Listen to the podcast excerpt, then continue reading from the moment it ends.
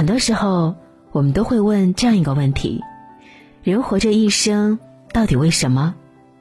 我们每天工作辛苦赚钱，努力活成别人期待的样子，但当内心成熟，才发现，真正想要的东西不在外物，而在内心。那种内心喜悦、满足、充满能量的感觉，我们称之为幸福。成年之后，幸福很大程度来源于经营亲密关系的能力，也就是爱的能力。弗洛姆在《爱的艺术》中说：“爱不是关乎对象的问题，而是能力的问题。拥有了爱的能力，就能把握幸福的主导权。活得幸福的人都具备以下四种爱的能力：第一，认识自己的能力。我们以为很了解自己。”但实际上，对自己的认识少之又少。该工作时不知道自己擅长什么，于是呢随便找了一份工作；该结婚时不清楚自己的内心需求，稀里糊涂的走进婚姻，才发现原来这不是我想要的人。后台有位粉丝发过这样一条留言：她跟老公相恋三年，结婚两年，结婚后的老公却让她无法适应。谈恋爱的时候，她之所以跟老公在一起，是因为老公能够给她提供很高的情绪价值，每天电话、短信主动嘘寒问暖，不高兴的时候呢哄她开开心心。两人结婚后，优点全部成了缺点，她开始埋怨丈夫挣钱不多，能力不行，只会这些没用的嘴皮功夫。这位太太不明白，高情绪价值的男人挣钱不多，会挣钱的丈夫又不会哄她开心，既会哄她开心又会挣钱的男人又不会选择她。人生不是既要也要还要，而是一个不断取舍的过程，选择自己真正需要的东西，其他不做计较。现实中，很多人却不明白这个道理。大学时期选修过一门婚姻情感课，教授呢有句话呀记忆犹新。为什么有这么多人找不到对象或者遇人不淑？是因为很多人一开始就搞错了，他们不清楚想要什么样的对象，也没好好想过。解决这个问题，先把自己想明白，自己是什么样的人，想要什么样的伴侣，想过一种什么样的生活。表面上我们找的是自己的伴侣，实际上我们在弥补内心的需求。如果还是不知道怎么办，那就趁有机会的时候多去试错，把问题排除在进入婚姻之前，总好过把问题带进婚姻之后。每一次亲密关系的接触，都是一种彻底了解自己的方式。我们借由别人的投射，看清楚一个真实的自己。了解真实的自己，看清自己的内心，是建立亲密关系的第一步。理解对方的能力。有人曾问啊，爱情发生的条件是什么？有一个回答深表认同：欣赏一个人始于颜值，合于性格，忠于理解。大型恋爱观察真人秀《半熟恋人》里，罗拉和王能能便是这样的一对。事实上，刚开始啊，罗拉并不是王能能的理想对象。罗拉呀是一名美食博主，王能能呢是一名广告策划总监。罗拉性格活泼，有点邻家少女；王能能呢却是一副霸道总裁范儿。刚住进小屋的时候，为了缓解大家尴尬的气氛，罗拉自动承担了让大家破冰的搞笑女的角色。这样的形象定位呢，让她在第一轮约会选择中落单。他在镜头中苦涩地说：“大家喜欢你，但大家不会爱你。”第二轮约会中，他一改之前的邻家女孩形象，打扮得很有女人味儿，让对方眼前一亮。两个人交流的过程中呢，罗拉并没有止步于表现表面的交谈，向王能能展示了活泼性格下的另一面。其实他并不是那么话多，而是为了逗大家开心才表现出活泼的性格。这一点，王能能也深有同感。他并不是像表面上那么阳光幽默，其实啊，他也有别人看不到的情绪低谷。罗拉的一番话，让王能能有了一种内心被打开、被看到、被理解的感觉。这次的交流也让他对罗拉心生好感，也让他确认，相比其他嘉宾，罗拉才是能走进他内心的人。有句话说的没错，浅层沟通决定两个人有没有发展机会，能不能深度交流决定两个人能够在一起。每一次的深层沟通都是抵达对方内心的途径。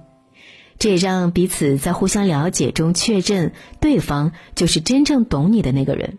深度对话也是打开自己、建立信任的重要一步。这个过程呢，如同寻宝，错的人让你失意而归，对的人让你经由对方看见更大的世界。真正合适的伴侣便是如此，既能闲话家常，又能彼此理解，灵魂对话。危机修复的能力。有句电影台词说过：“真爱无坦途。”每段情感呢，总免不了经历各种考验。于是啊，我们总能听到这样的惋惜：如果当时我能那么做就好了；如果当时我能哄哄他，说不定现在娃都有了。言外之意，我们原本该很幸福的，但谁都没有挽留，只是眼睁睁让这段感情成为陌路。电影《忘了去懂你》里。蔡伟航和雪松曾是一对羡煞旁人的恋人。婚后，蔡伟航所在的家具厂因经营不善濒临倒闭，身为一家之主的他没有了经济来源，养家的重任呢，只能够落到雪松身上。雪松守着一间小超市，一家人只能紧巴巴过日子。日子艰难，两个人免不了磕磕绊绊。蔡伟航开始埋怨妻子总是把过期牛奶带回家。雪松也厌恶丈夫的没本事，只会在家里发脾气。为了帮助丈夫的工作寻找出路，雪松偷偷去求助初恋帮忙。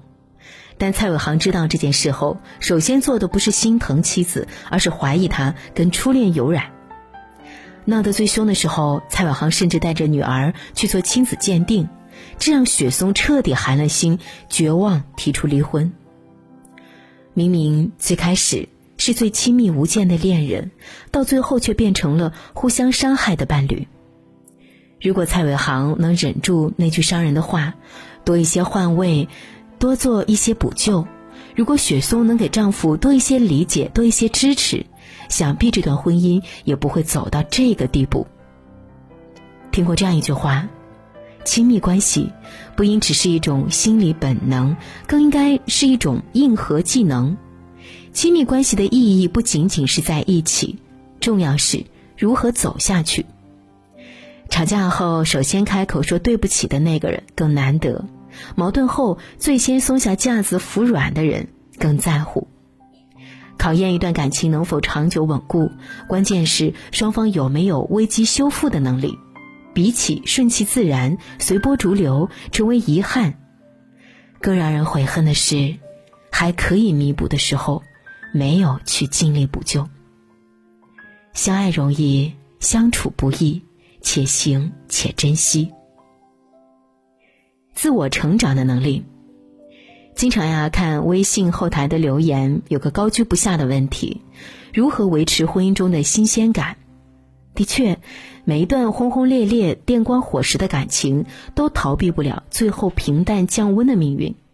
面对感情中的变化，有的人选择跟不同的人做相同的事，有的人呢是跟同一个人做许多不同的事。豆瓣上看过这样一个帖子，话题是：跟老公结婚后，我们是如何打败无聊的？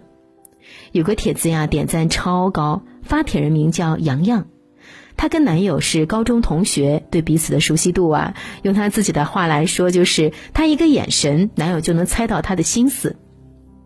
他们大一的时候在一起，谈了六年的恋爱，结婚四年，加上高中三年，共认识了十三年。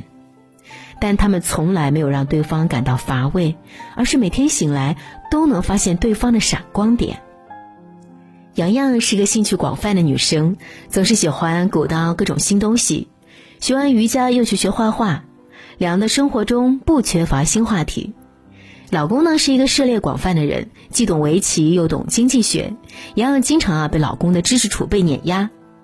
在丈夫那里，妻子是世界上最有趣的人。只要地球不爆炸，妻子就有新想法。在妻子眼里呢，丈夫是一个百科全书，说什么他都懂，什么话题都能接，是非常厉害的人。每天从床上睁开眼，这一天啊都是新奇的冒险。这样的婚姻怎么会失去新鲜感呢？他们在一起的每一年都成了更丰富的自己。凯利·帕斯顿说过：“婚姻需要创造，我们无所不谈，共同成长变化，因为没有什么是一成不变的，必须时刻准备着。热情的退减并不可怕，怕的是你没有在热情熄灭之前为这段感情加上新的燃料。没有一成不变的感情，只有互相成长的婚姻。”两个人都得到滋养，变成更好的人，才是一段婚姻保持新鲜感的法门。三毛说过：“人活在世界上，最重要的是有爱人的能力，而不是被爱。我们不懂得爱人，又如何能被人所爱？如果你想得到被爱，要先拥有爱的能力。不是所有人天生都有爱的能力。”那些一开始不会爱的人，只因他们的成长环境中没有人教过你去爱，没有感受过健康爱的样子，人是不能给予自己没有的东西。爱的能力不是天生的，也可以是后天习得。爱人之前，先学会爱自己，先让自己的内心丰满充盈，因为爱便是如此。自己的杯子装满后，溢出来的部分。才能分给别人。希望你先好好爱自己，再去爱别人。当你拥有爱，学会爱，给予爱，幸福的钥匙原本就攥在你手里。